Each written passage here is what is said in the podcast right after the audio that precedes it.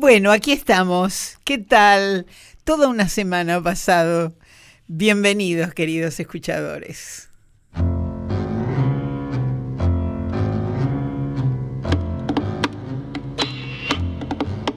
Como una continuidad gratificante tras hacer juntos la memoria y balance de nuestra Radio Nacional en la celebración de sus 80 años de ininterrumpida misión, Vamos a seguir, ¿por qué no? Vamos a seguir porque hay mucho, seleccionando lo que desde aquel 6 de julio de 1937 ha significado su constante evolución, teniendo como esencial destinatario al fiel escuchador. Allí donde está su gente está Radio Nacional.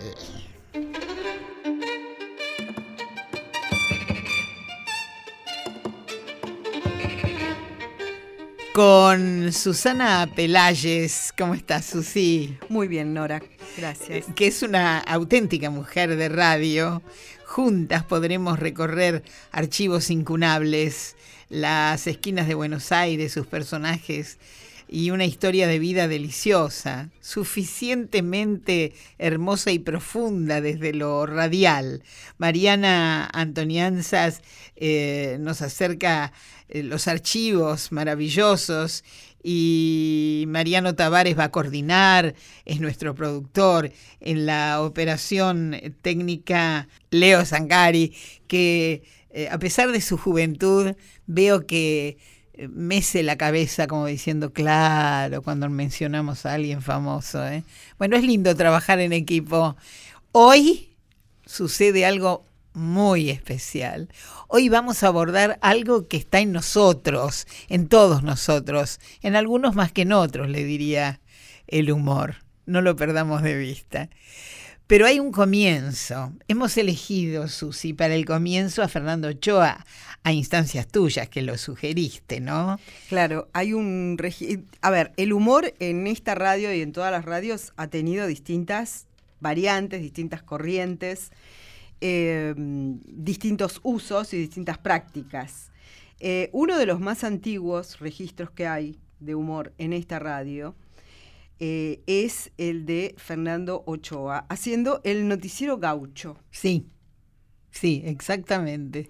Esto es de mediados de los años 40, ya promediando la década de los años 40, en la radio del Estado.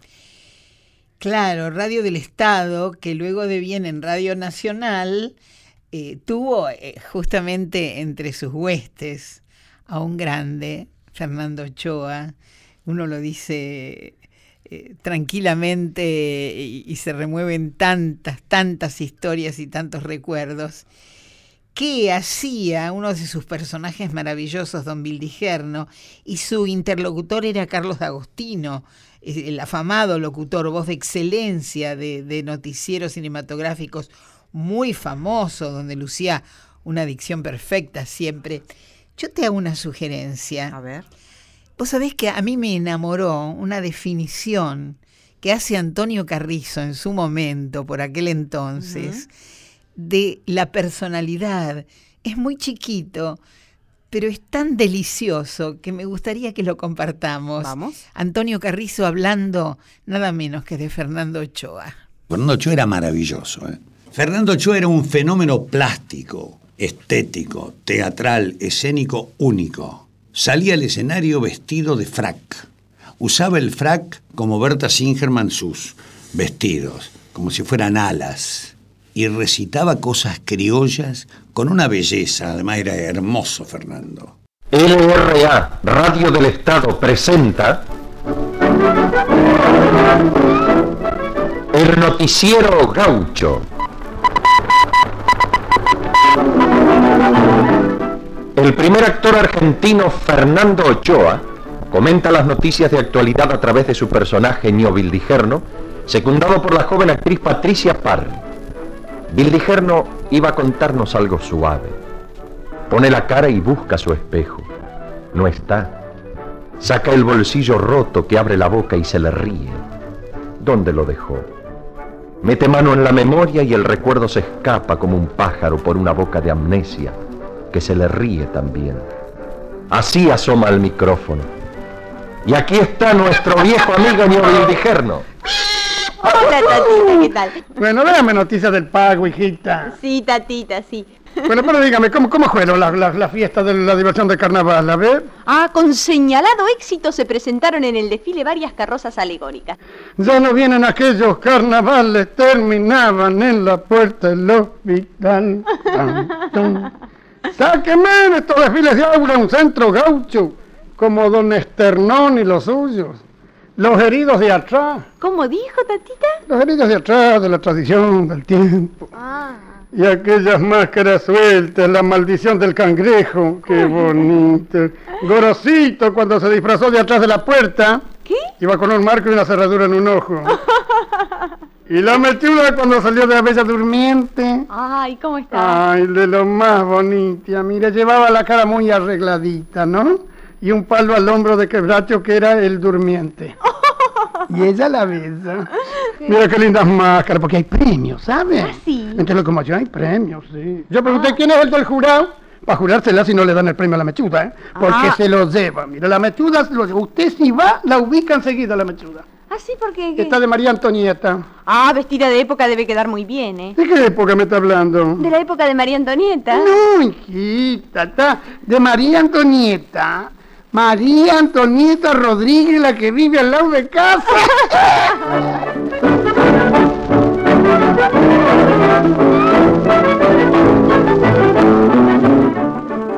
Y así pasa una vez más el simpático Vildigerno, que encarna el primer actor argentino Fernando Ochoa, secundado por la joven actriz Patricia Parry. Carlos D'Agostino, quien les habla, les invita mañana a las 20 y 24 a una nueva cita con el ameno programa El Noticiero Gaucho.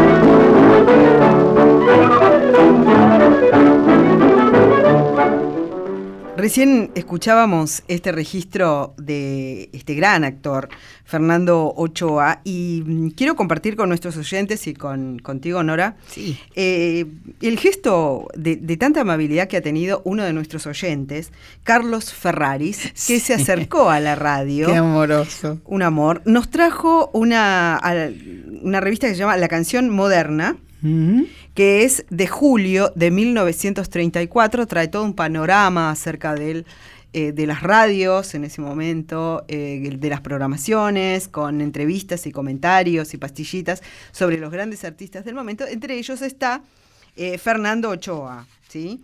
Que el 9 de julio del 34 iba a dar un gran concierto eh, con una presentación de poemas para celebrar eh, los 10 años de lo que en ese momento se llamaba Radio Nacional. Claro. Que no es esta Radio Nacional. No, no, no, no, no, No, nos es confundamos. LRA. Es eh, a la que se refiere esta revista donde va a estar el 9 de julio del 34 Fernando Ochoa.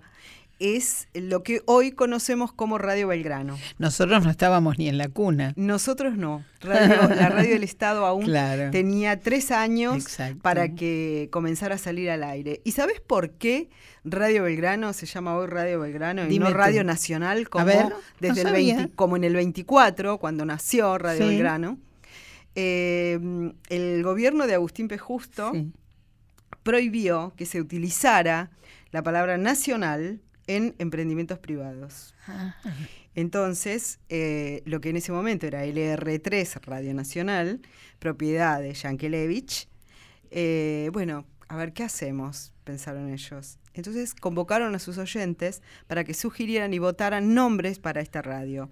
Como el edificio estaba emplazado en la avenida Belgrano, ganó el nombre de Belgrano Y venía para bien. LR3, claro. En homenaje al prócer Entonces, también. en esta revista que eh, este oyente tan atento, Carlos Ferraris, eh, que de algún modo suma su material Ya lo creo, de archivo lindo. y de memoria a este ciclo. Le mandamos un abrazo Eh, enorme, y porque es- muchísimas es, gracias. es una joyita Es eso una que tenés en la joya y además hay un gran relato sobre eh, la primera transmisión de lo que hoy es Radio Belgrano, que fue el 9 de julio de 1924. Y en esta celebración de los 10 años, como decíamos, eh, se incluye eh, una foto preciosa de Fernando Ochoa, a quien recién escuchábamos aquí. Era lindo, era lindo. Era lindo, Como dijo además, era Antonio, era lindo. lindo, era hermoso.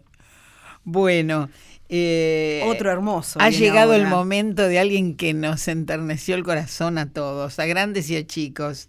Había nacido en septiembre de 1909, fue eh, realmente un hombre de poca vida, muy joven, se, se fue. Eh, seguramente lo estarán pensando todos, porque se fue en 1975, había nacido en 1909, eh, 1909.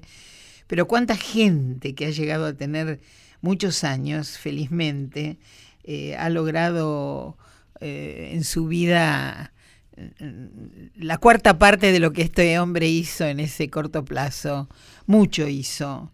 Nos colmó de ternura el alma con su humor tierno, casi ingenuo, con su carita inolvidable, inolvidable de payasito, eh, eh, dulce y cuando eh, recorrió ese camino tan, tan tremendamente largo, siendo como fue un humorista, un acróbata, trabajó en circo, en teatro, cine y televisión, tuvo siempre su tiempo para la dulzura, para la ternura.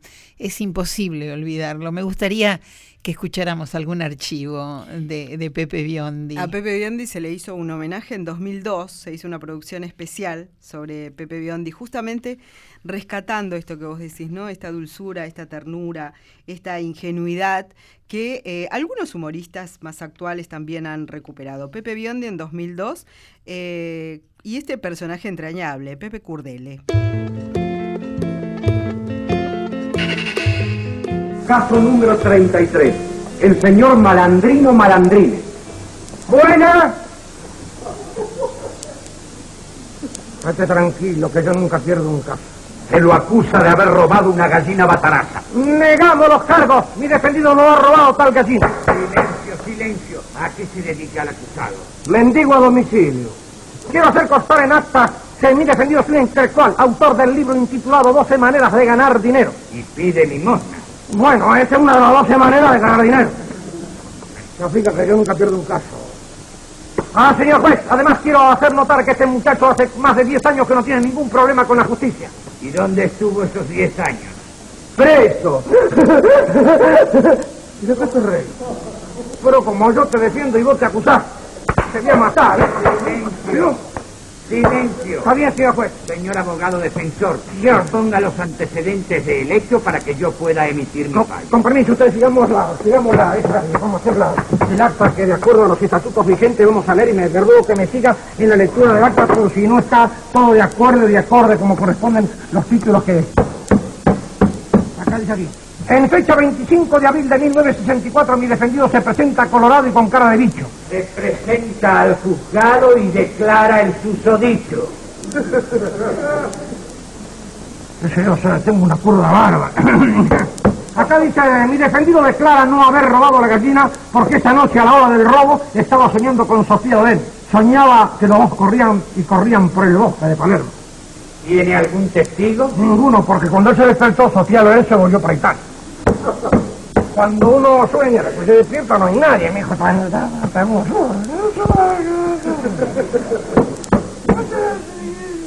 Eh, consta en actas que mi defendido fue detenido en forma violenta y hay testigos. Estaba Iñato Funes, estaba el Pardo Maidana y estaba el orangután comiéndose una banana.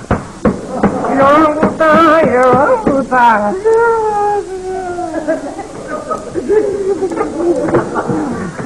Por lo tanto, declaro a mi defendido inocente del robo de la gallina y digo delante del juez, delante del letrado, cuatro miembros del jurado, dos tiras de chinchulín y medio kilo de azar. Pero esta es la cuenta de la carnicería, que se... Señor juez, mi defendido es inocente. Bueno, está bien. Como no hay pruebas suficientes, queda absuelto. Y siendo las 12 del mediodía, se levanta la sesión, ¿eh? Perfectamente, usted, usted lo yo, nunca pierdo un caso. Gracias, doctor. Ah, viejo.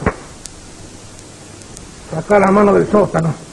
Saca la mano del sótano que te voy a romper la cabeza. Eh, Lo felicito, doctor, lo felicito. Hoy no ha perdido un caso. Bueno, no, se hizo justicia porque todos mis eh, defendidos eran inocentes. Doctor, nosotros vamos a almorzar. Muy bien. ¿Viene con nosotros? No, le agradezco mucho porque tengo que arreglar las actas para el juicio de la tarde. Hasta luego. Hasta luego, hasta luego. Buen provecho, mal fight. Good appetite.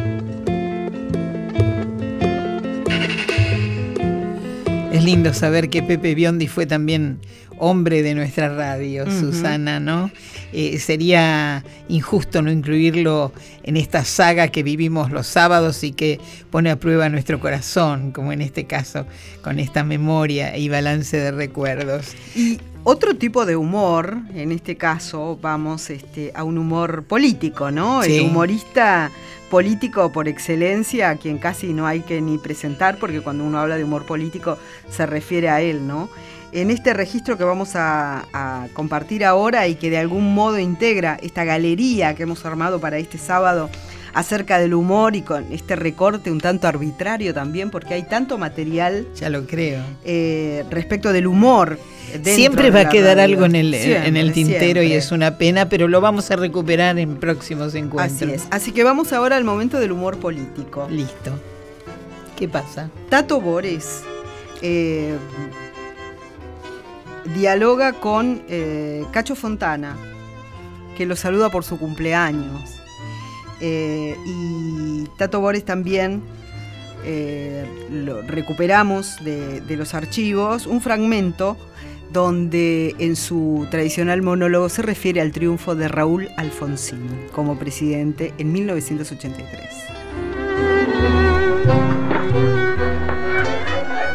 Yo tengo un buen televisor buena marca, buen televisor.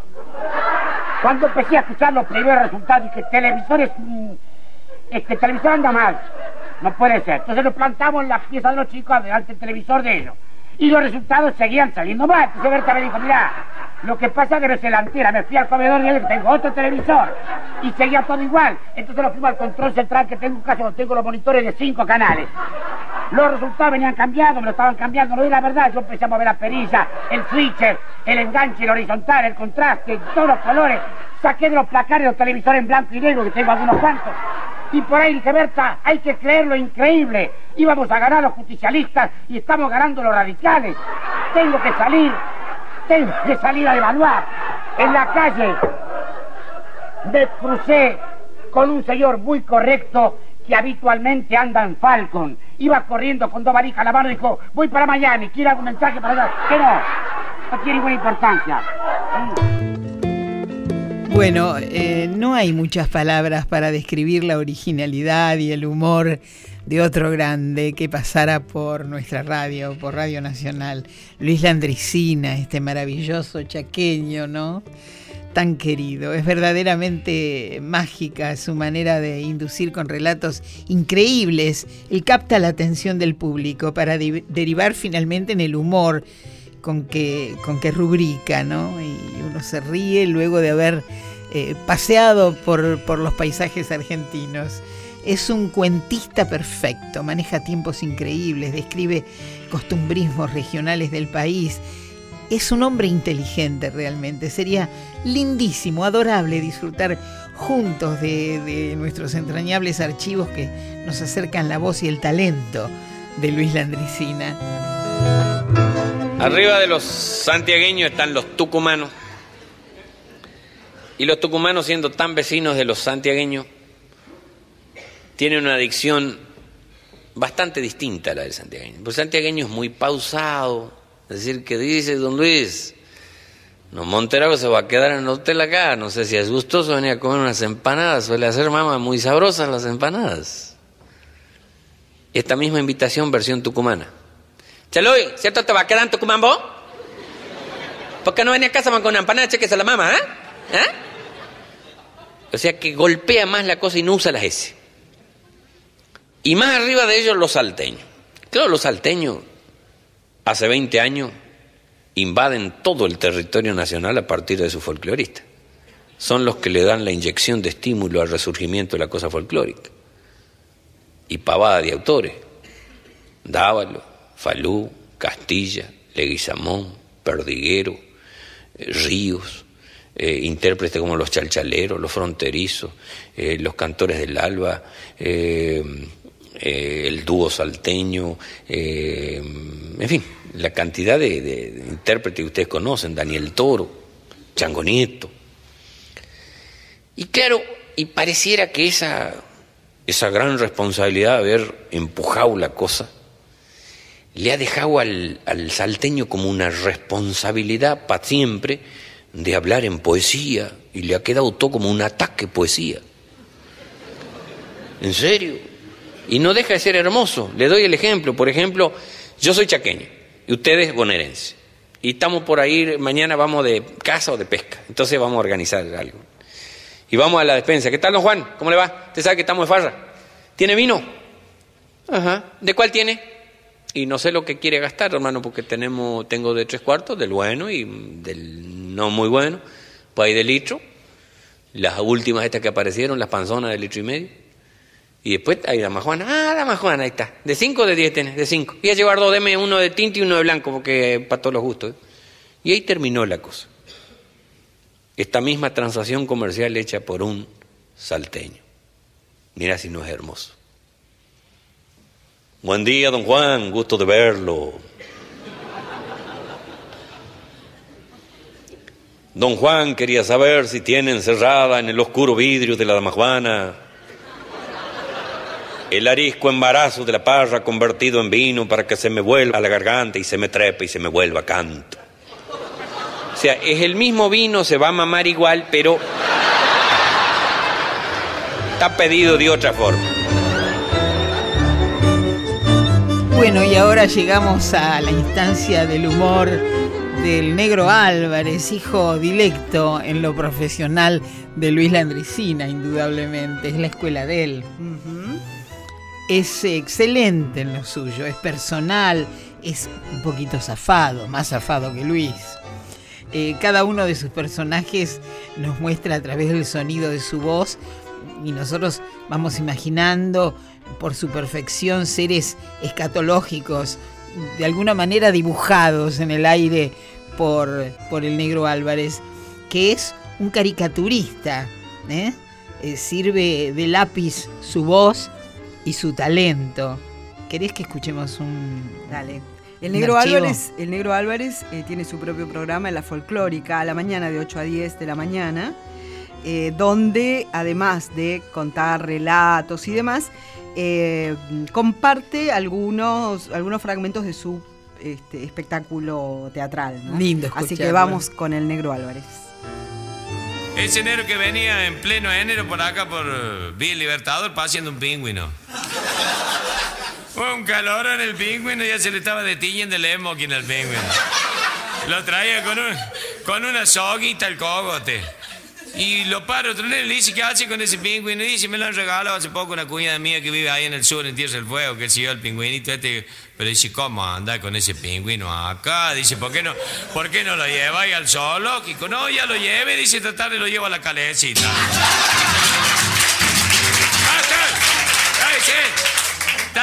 Tan que no, no me gustan, así que se portan mal. Bueno, esto sucedió hace mucho en Córdoba, acá en una peña que se llama el Rincón Santiagueño, que era un sótano.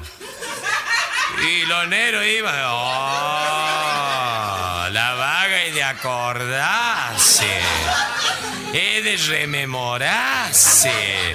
Y bueno, y ahí se contaban todos los negros estudiantes y se rechupaban, los vagos quedaban con la boca como tinteres jugados, qué sé yo. Y una noche se arma un peleón. Se arma un peleón y en una mesa estaban tres negros con un joroba. Y claro, y había que, para salir de la peña, había que subir una escalerita hasta el primer piso. Y se arma la de trompadones, qué sé yo, entonces le gritan al jorobado, dice, vos agáchate, dice, y anda. Anda ganando la puerta, dice, para que no te peguen. Y los negros se mataban a patadas, se pegaban con la jarra, con qué sé yo. Y el jorobado que iba agachado ganando la puerta. Ya cuando llegó a la escalerita lo vio negro y dice, ajá, con que agachado juntando piedra y lo reventó.